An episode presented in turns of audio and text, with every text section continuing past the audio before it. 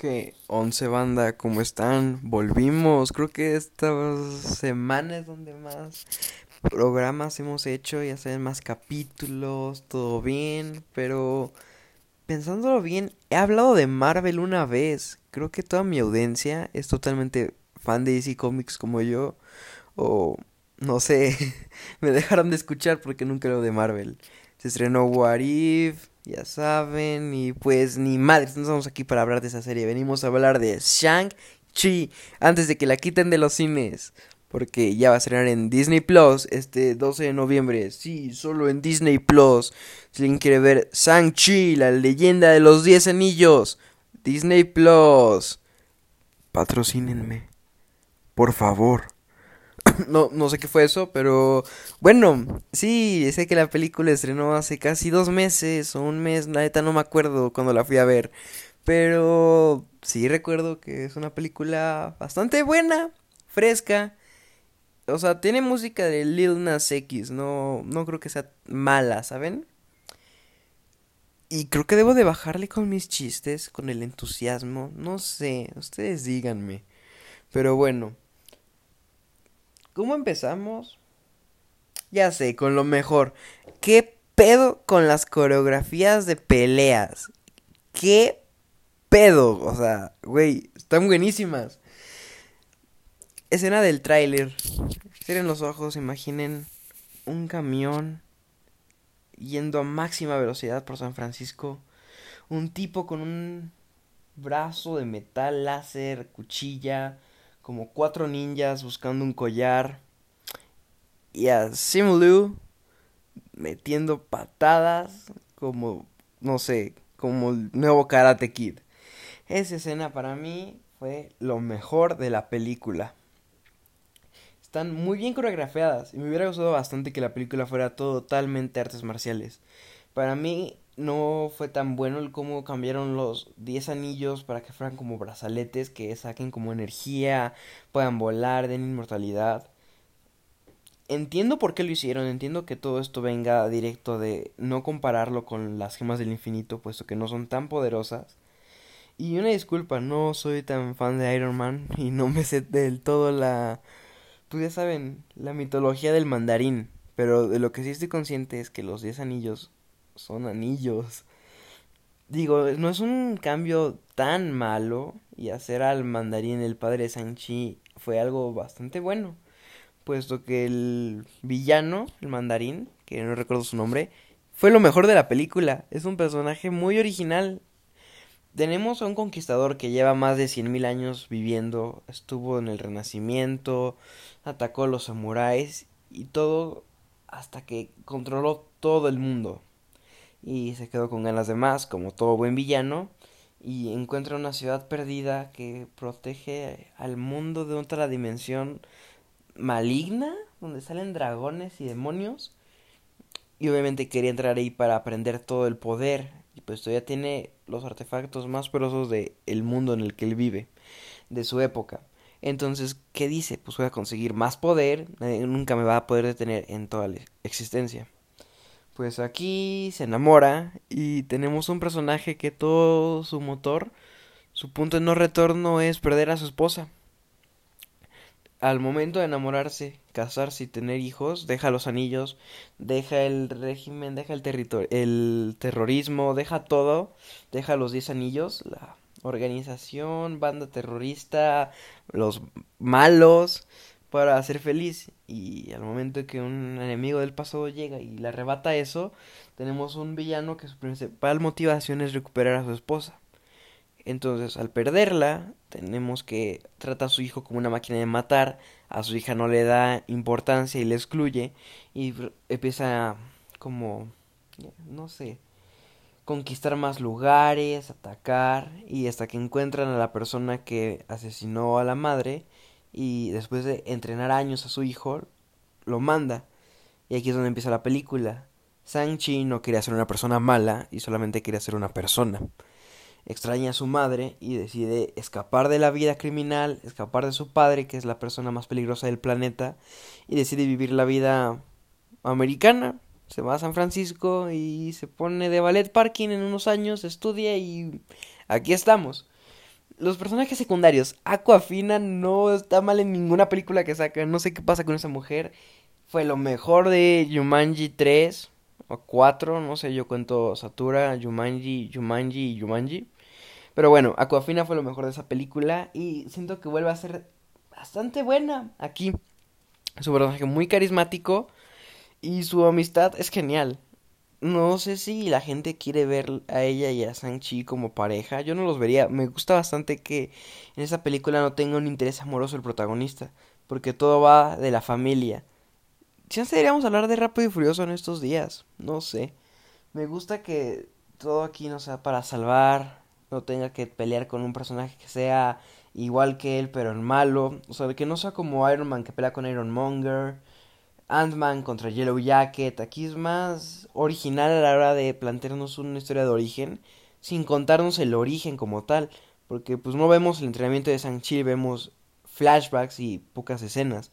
No vemos como tal cómo se formó, vemos la persona que ya es hoy en día, la cual ya es un héroe solo por sus acciones. ¿Saben?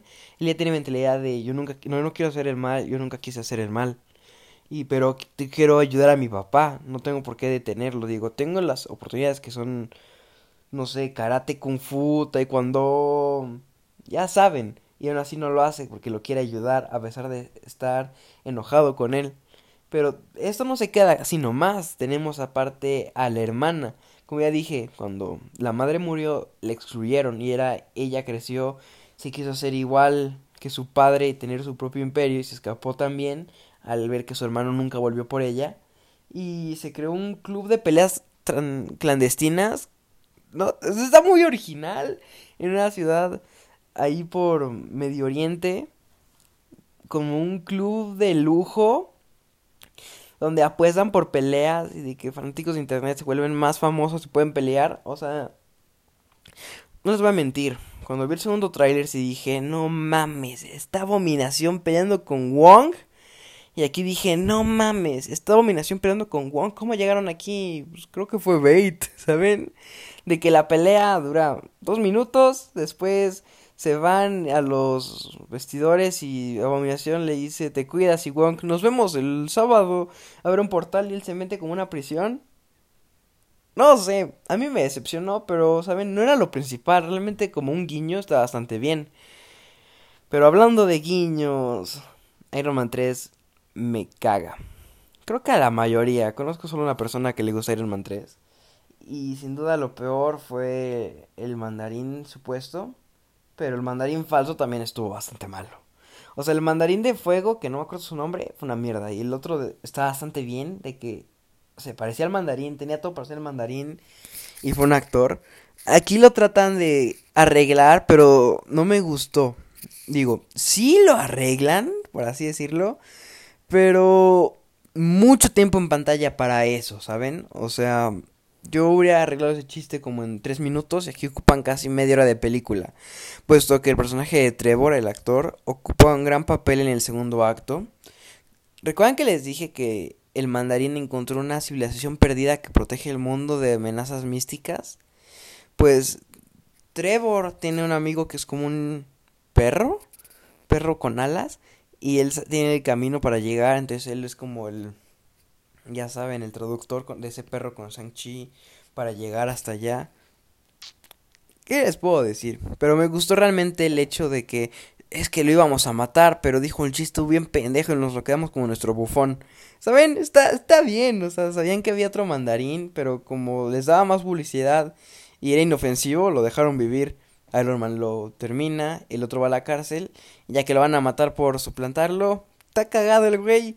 Y no sé, el actor es bastante bueno. Entonces no es como que le resta la película. En sí, sí aporta, sí hace que lleguemos al tercer acto, que es mi principal problema. Pero está bastante bien. No sé si estoy diciendo muchos spoilers, si ya le chingue la película a alguien que no la fue a ver al cine. Y si sí una disculpa, porque realmente esta película yo la vi a las dos semanas de que he estrenado. Y para mi sorpresa no me encontré ningún spoiler en internet. Solo escuché que era bastante buena y era de lo mejor del universo de Marvel actualmente. No lo consideraría como tal, pero la película no es mala. O sea, cuando digo que no soy muy fan no es porque la película esté mala. La película está bastante bien hecha. A diferencia de muchas, esta película sí parece hecha con corazón. Y me gusta que Marvel se esté arriesgando a traernos personajes nuevos y diferentes, ¿saben? Pero no sé, simplemente no conecté al, del todo con la película, pero sí la volvería a ver y la disfrutaría igual que como la disfruté la primera vez. Tal vez yo esperaba mucho más, pero lo que yo esperaba más eran escenas de acción. Ya dije que para mí esa escena del metrobús, camión, fue lo mejor de la película. Y por eso la batalla final me decepcionó tanto. Tenemos que... La película se estira bastante. Es como esas películas que ya saben, derrotan al villano y sale otra amenaza y otra amenaza y otra amenaza en lugar de terminar la película así y plantearnos todo para una posible secuela. Lo cual sí hacen con una posible villana, pero también eso no me gustó. Siento que fue un golpe muy rápido. Siento que no... Falta ver cómo lo desarrollan en la siguiente película, todo lo que nos dejaron planteado. La escena post créditos, también, para este punto saben que yo no soy fan de las escenas proscritos. Para mí lo importante debería quedar en la historia principal. Y esto para mí no debe haber sido cortado. Pero pues ya es el sello de Marvel. O sea, si con unas películas se los puedo aceptar, es a Marvel. Es su sello, honestamente. Por ejemplo, Rápido y Furioso, qué mamada que ellos tengan escenas postcréditos y así. Pero, ¿qué se hace? Se está modernizando el cine hollywoodense. Entonces, pues, ¿qué se hace? Te quedas y las ves. No, te va a pasar nada por chutarte dos créditos. Pero en mi opinión esa escena de Shang-Chi no debió ser cortada. Y deja cosas a futuro que según... Leí que podrían estar conectadas con Ant-Man 3. No le veo sentido. Pero... Chance está padre, ¿saben? Digo, el cambio de los anillos no, no fui gran fan, pero no está mal. De que siento que pudieron ser más creativos con los poderes en lugar de Ubican el póster donde Shang-Chi lleva la mitad de los anillos y el mandarín el otro y como que se jalan aire, no sé. Eso no fui tan fan. Pero como digo, el tercer acto no fui el mayor fan porque dieron mucha exposición sobre... Es que nosotros estamos aquí para proteger la puerta del mal y mucha gente ha sido tentada con el poder y solo tu padre tiene el poder de abrir esa puerta y por eso tenemos que defenderla. Es que nos vamos a ir a guerra y una secuencia de entrenamiento que no tuvimos antes. Dicen que en las películas de Orígenes tenemos secuencia de entrenamiento, pues aquí la tenemos en el tercer acto. Y como dije, es una película bastante original para plantearnos un personaje nuevo que ya estaba su mitología establecida, pero nos tenemos como de que siempre ha estado ahí. En eso hicieron un trabajo perfecto. Pero el tercer acto simplemente se siente muy apresurado y lento, ¿saben? Empiezan como, tenemos que entrenar, ya viene la guerra al anochecer, llega el anochecer, guerra, no, pelea final, no, otra pelea final. Y así se siguen. Siento que metieron muchas cosas de golpe pero las querían apresurar para que esas escenas que metieron de golpe tuvieran coherencia y tiempo en pantalla. Por eso siento que la película en el tercer acto se cae, puesto que dura bastante. Solo ese tercer acto se siente como una película aparte, porque no tenía mucho que ver con lo que nos plantearon, con todo de San Francisco, las peleas clandestinas, el imperio del mandarín, Ahora, tomando una pequeña pausa, yo siento que estos 10 anillos no son los mismos que teníamos que ver con Iron Man. ¿Recuerdan que en Iron Man 1 unos terroristas atacaron a Tony Stark y eran los 10 anillos? Siento que no fue nada que ver con lo que teníamos aquí. Esos 10 anillos eran totalmente un grupo terrorista, armas, todo así. Y aquí eran ninjas, básicamente. A menos que dependiendo de la zona donde estén ubicados sean diferentes. Y si sí, la posible villana de la secuela le daría mucho más poder internacional, ¿saben? Lo cual lo haría bastante interesante ver qué va a hacer con ese poder. Pero si no, siento que fue un gran error no hacer que fueran el mismo, porque totalmente se siente como algo diferente. Como digo, ya estaba planteado en Iron Man 1, Iron Man 3, incluso un poco en Soldado del Invierno y ese tipo de películas, poquito en Black Widow lo cual hace controversial ahora todos tengan una forma de acabar con el mundo y los gobiernos, los Flag Smasher, el Red Room de Black Widow y ahora los 10 anillos. Como que ya están saliendo muchas cosas, de que vez que sacaron una organización gubernamental grande fue con Hydra que estaba envuelta con Shield. Y ahora siento que esto lo estamos repitiendo mucho en esta cuarta fase. Aparte tenemos el Power Broker, no sé qué va a pasar en Armor Wars, Aparte vamos a tener Secret Invasion. siento que están juntando muchas cosas muy parecidas, pero hay que ver cómo las van a ajustar para el futuro y que no se vea todo como muchas ideas muy parecidas, en como lo de Spider-Man de está viendo las fotografías y son muy parecidas. Ya saben, algo así. Pero pues ahora sí que esto es que darle tiempo al tiempo. La productora de Marvel dijo que tenían aproximadamente 31 proyectos a futuro ya en desarrollo. Y no sé, siento para mí que es mucho. Pronto, ojalá, yo no quiero porque honestamente puede que me queje bastante, pero sí las disfruto mucho ver las películas de superhéroes y ver cómo adaptan de maneras tan diferentes, todo dependiendo de la visión del director. Algo que me gusta mucho de Marvel es que no siento que los directores puedan explorar al máximo su creatividad tomando un personaje. Problemas como con Scott Derrickson, que tuvo que salir de Doctor Extraño 2 por problemas creativos. Ya saben, no pero no siento que Marvel sea tan le dé tanta libertad a los directivos.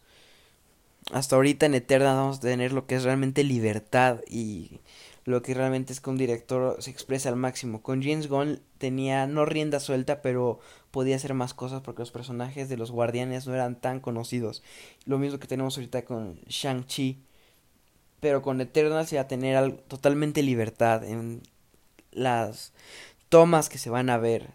Que la directora pidió exclusivamente tomas al aire libre. Si lo podemos hacer, hagámoslo. No tiene que ser CGI. Y es totalmente algo que yo aprecio para este tipo de películas efectos prácticos se verían mejor, envejecerían mejor como Spider-Man 2. En mi opinión esa película la sigo viendo el día de hoy y digo, se ve bien. Tal vez no se ve igual de real que no sé, de Amazing Spider-Man 2, que para mí tiene los efectos visuales en una película superiores más deslumbrantes. Pero igual, The Dark Knight hacen explosiones real para que todo se vea real y envejezcan bien. Le doy Dark Knight se, se ve igual o mejor que cuando salió y Eternals vamos a tener algo parecido. No sé. Realmente siento que aquí en Marvel tenemos, siento que se están quieren meter mucha carne al asador porque temen que la gente deje de ver sus películas. Se decía que con e, después de Endgame ya nadie le iba a interesar Marvel y bla bla bla. Y pues ahorita por la pandemia siento que eso le apoyó mucho a WandaVision, Falcon y Loki. Que más gente tenía oportunidad de verlas aunque no, tal vez no mucha gente la veía cada viernes, pero gente sí la vio de que todo, todo en un día, se vendió mucho los juguetes, Wanda se hizo de los personajes más populares y siento que realmente lo que ayudó fue la pandemia, no tanto Disney Plus.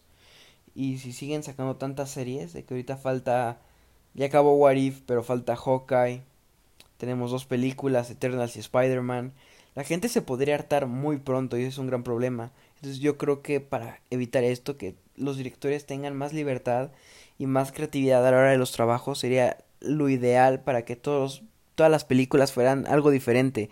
Con Moon Knight abordar totalmente el tema de la salud mental en las personas, en los superhéroes, cómo afecta.